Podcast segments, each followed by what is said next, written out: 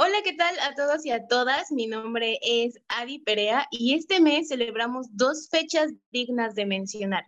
El 30 de abril es el Día del Niño, pero también el 23 de abril es el Día del Libro, por lo cual en este episodio queremos festejarlos. Cuéntanos, Karen, ¿qué más vamos a tener? Hola, Adi. Claro que sí, con mucho gusto. Fíjate que en este episodio tenemos de invitada a alguien muy especial. Su nombre es Aline de la Macorra, con quien hablaremos no solo de la importancia del libro en la infancia, sino también de cómo la lectura puede influir en tus emociones. Te escuchamos, Aline. Hola, muy bien, muchas gracias, Adi, muchas gracias, Karen, por estar aquí y este, estoy muy contenta. Perfecto, ¿nos puedes contar un poco más sobre ti?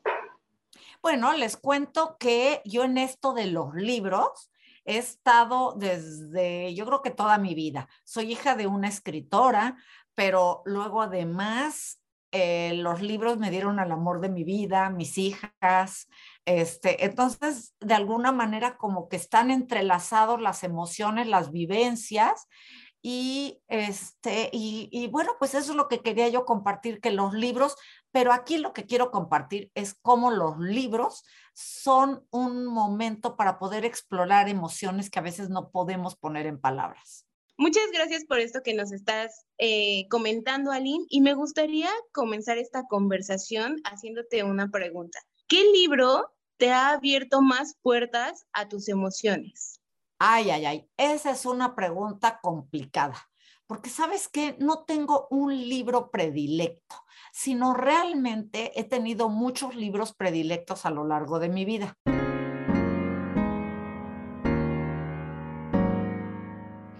¿Quieres que mejor te cuente mis últimos libros predilectos que acabo de leer, con los cuales he trabajado y con los cuales creo que les pueden gustar mucho la audiencia? Mira, uno de ellos es Mi elefante azul que es un libro que habla sobre emociones pesadas y enormes. Eh, está por Editorial Acal y es de Melinda Simanik y Basanti Unca. Y trata sobre una niña que un día aparece con un elefante puesto encima de ella y no puede moverse y entonces buscan todas las estrategias para tratar de moverlo porque no quiere ni comer, no quiere nada, no quiere moverse, no quiere nada. Y entonces finalmente después de un proceso logran hacer que quiera salir a caminar el elefante. Este, y entonces salen a caminar y se van separando. Y entonces va pudiendo esta niña llegar y entender, ajá, siempre voy a tener emociones pesadas, pero el chiste es que se vuelvan tan pequeñas que puedan ser manejables y no que ya no te dejen hacer nada. Entonces, ese libro ahorita me tiene encantada. Está súper hermoso ese cuentito.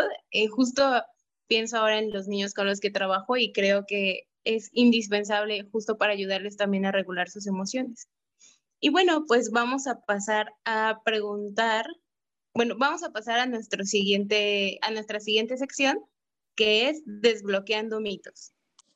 Me encanta lo que nos comentas, Aline, porque pienso que es algo a lo que todos deberíamos estar abiertos y poder interesarnos un poco más en la lectura.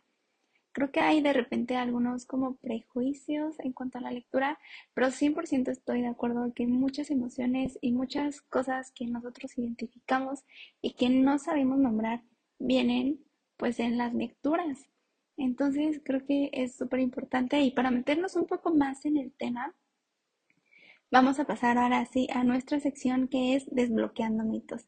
En esta ocasión vamos a desbloquear tres mitos sobre la lectura y la dinámica es la siguiente. Ok, voy a leer unas oraciones. Ari nos va a decir si ella considera si es mito o realidad y Aline nos va a confirmar si es mito o realidad o qué, o qué piensa desde su perspectiva.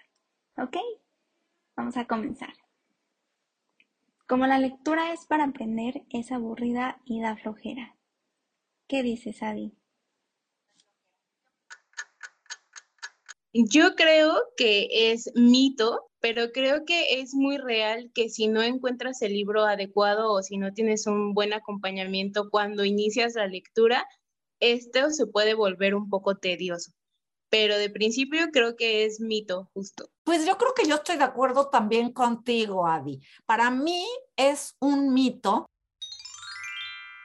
pero efectivamente hay mucha relación con tener ese libro que nos gusta. Cuando el libro no nos gusta, nos alejamos y si lo tenemos que leer a fuerza, entonces, pues claro que sí, se vuelve aburrida y da flojera, pero en cambio, cuando nos gusta, bueno, pues pues nos encanta. Y cuando habla de emociones, como en este caso el programa, por ejemplo, podemos saber que no somos los únicos que nos enfrentamos como a ese problema, ¿no? Porque a veces sentimos que estamos ahí perdidos en el espacio y entonces este, ver que otro personaje o a otro le pasa, pues es genial. Y otra cosa, cuando uno platica con otros de los libros, entonces se generan charlas, oyes otras opiniones, otras formas de ser que dices tú, te cae el 20 y dices, claro, yo también, o tú compartes algo y el otro dice, claro, yo también. Entonces, eso es lo que se trata una lectura.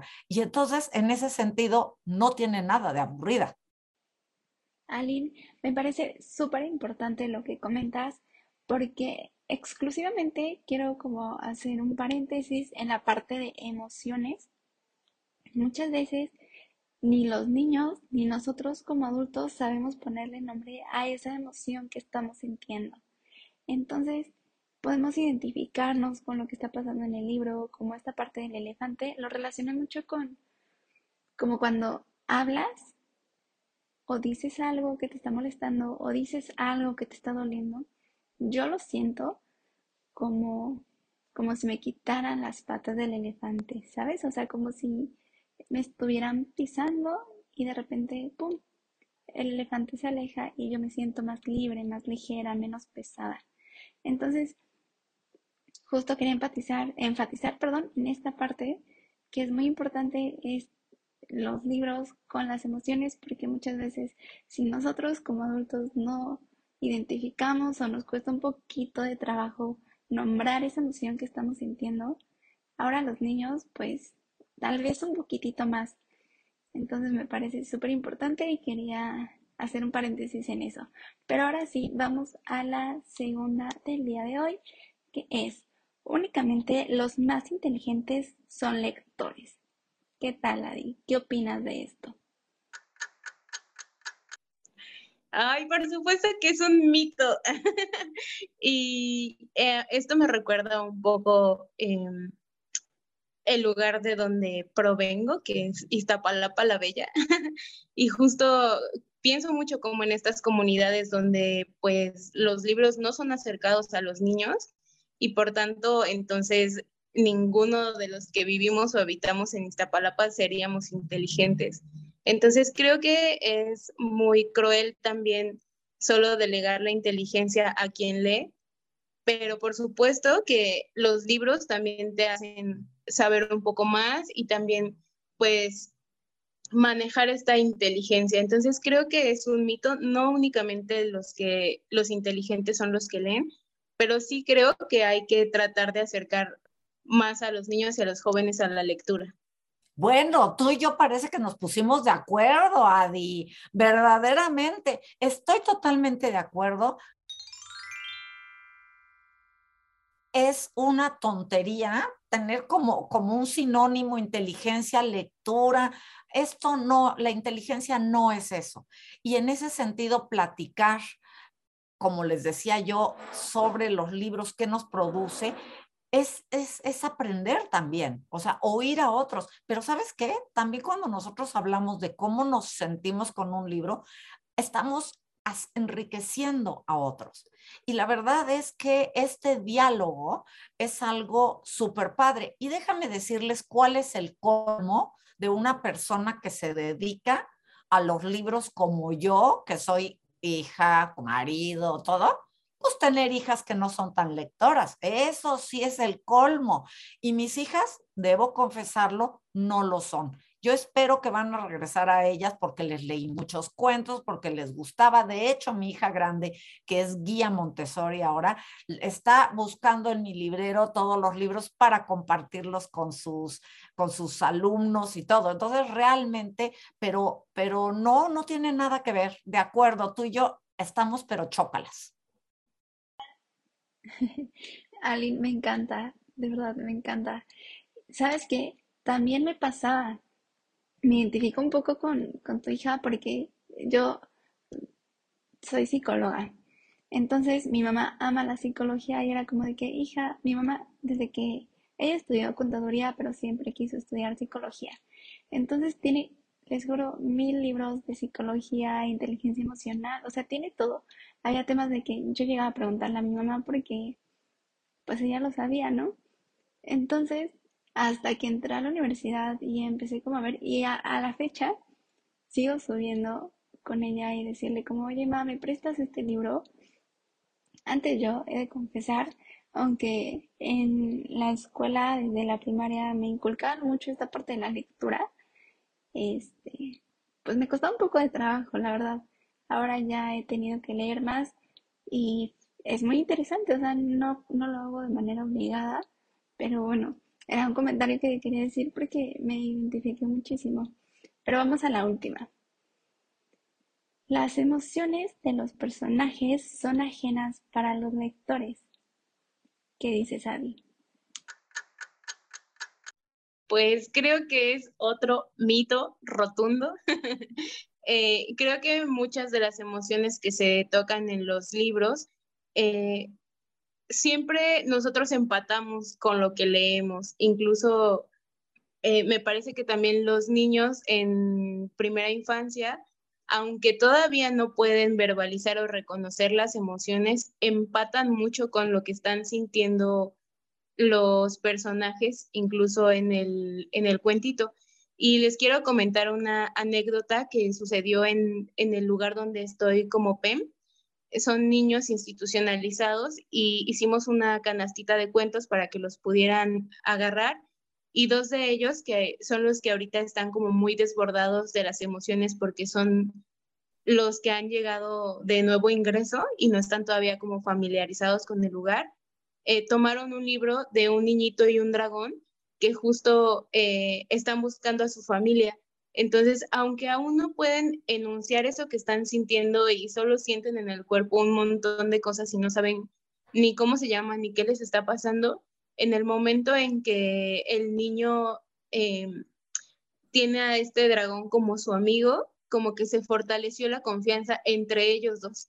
Entonces, pues creo que por supuesto que los personajes no son ajenos a los lectores, las emociones de los personajes no son ajenas a los lectores.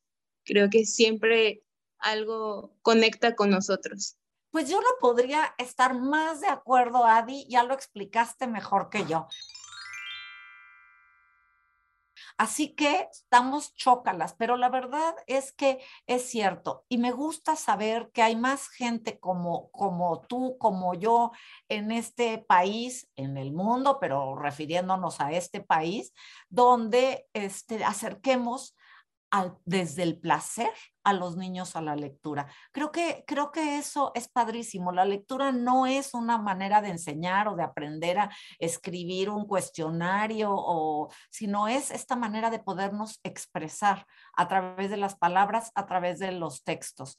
Y entonces, pues bueno, la verdad es que las emociones las vamos viviendo, pero ¿sabes qué es un elemento muy importante para sí vivirlo? Es que el cuento sea verosímil. No tiene que suceder en un mundo o sea, en un mundo realista como el nuestro. Puede ser un mundo ficticio, fantástico, pero nos tenemos como lectores que creer ese mundo. Si es todo plano, ay, todo está bonito, todo está triste, así, pues no, y si las ilustraciones son planas, tampoco, pero si son ricas en contenido, pues entonces verdaderamente nos conectamos y vivimos cosas y nos ayuda a hablar lo que a veces no podemos decir si nos referimos específicamente a las emociones, como en el caso que tú pusiste, o en el de el elefante azul que yo conté hace rato. Sin duda, creo que sí estamos en el mismo canal, lo cual me hace muy feliz. Y pues eh, rescatando un poco para ya empezar a desbloquear qué aprendimos hoy o con qué nos quedamos, pues justo me gustaría decir que eh, esto que, que, tú dices me hace mucho sentido ahora que trabajo en primera infancia y creo que también eh, le hace sentido a los jóvenes que están comenzando a retomar la lectura, Y yo me preguntaba, ¿qué me corresponde hacer a mí con los niños y las niñas con las que trabajo, ¿no? Desde este, porque son niños de maternal, entonces dirían, ¿quién le va a dar libros a niños de maternalito que quieren comerse todo, ¿no? Sin embargo, creo que eh, tienen como esta capacidad, incluso con las ilustraciones, como tú decías, de entender lo que está sucediendo, de incluso crear su propia historia. Claro, pero además, déjame decirte que yo a mis hijas desde los cuatro meses, tres, cuatro meses les contaba cuentos y, este, y, eran parte de nuestra rutina por las noches antes de que las acostara yo a dormir, aunque tuvieran esa edad.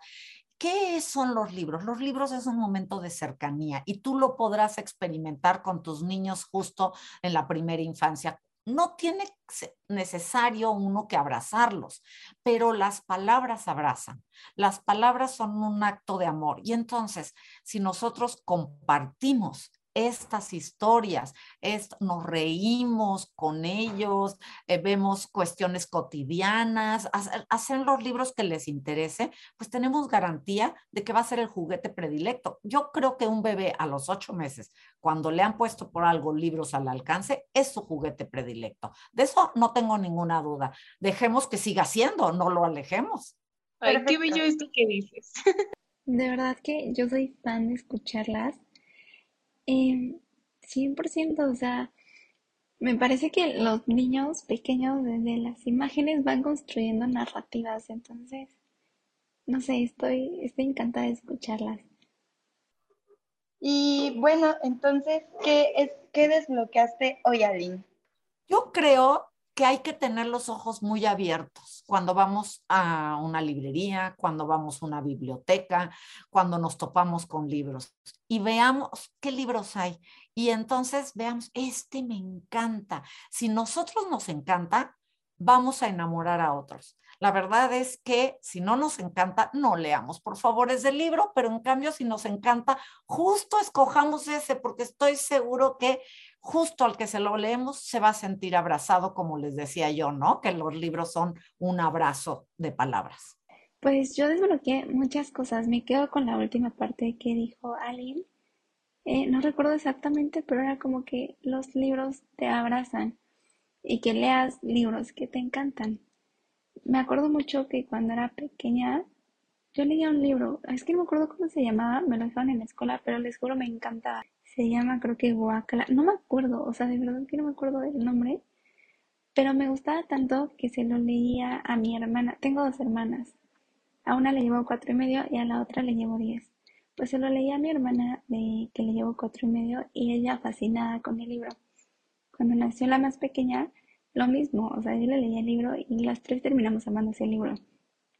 Entonces comparto mucho esta parte de que realmente es el juguete predilecto, como dice alguien, y que nos atrevamos un poquito más. O sea, hay miles de lecturas para cada gusto, ¿no? O sea, bien dicen que en, en gusto se rompen géneros y también tiene que ver los libros, no todas las lecturas son para todos, porque tal vez, como decía Adi, Adi al principio, pues conectamos con lo que sentimos y con lo que nos sentimos como, como identificados, ¿no? Entonces puede ser con, que con unos libros no tanto, pero que con otros sí, entonces es lo que yo desbloqueo, como que dejemos como estos, como podrían decirse prejuicios que vimos como en, en la sección anterior y pues agarrar un libro e intentarlo.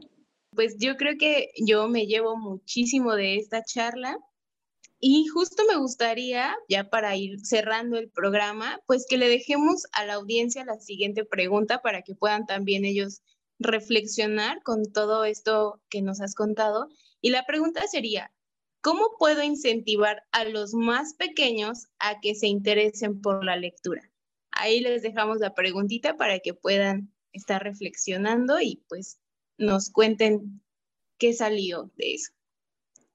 Me late, me late, de alguna manera lo hemos hablado. Y sabes a mí también qué me dejó esta sesión, ver que ustedes como PEM están en la misma sintonía que nosotros. Entonces es como decir, hay más personas que somos iguales, que nos interesa. Aline, muchísimas gracias por compartir con nosotras y hacernos reflexionar un poco más acerca de la lectura y nuestras emociones. Y obviamente por acompañarnos el día de hoy.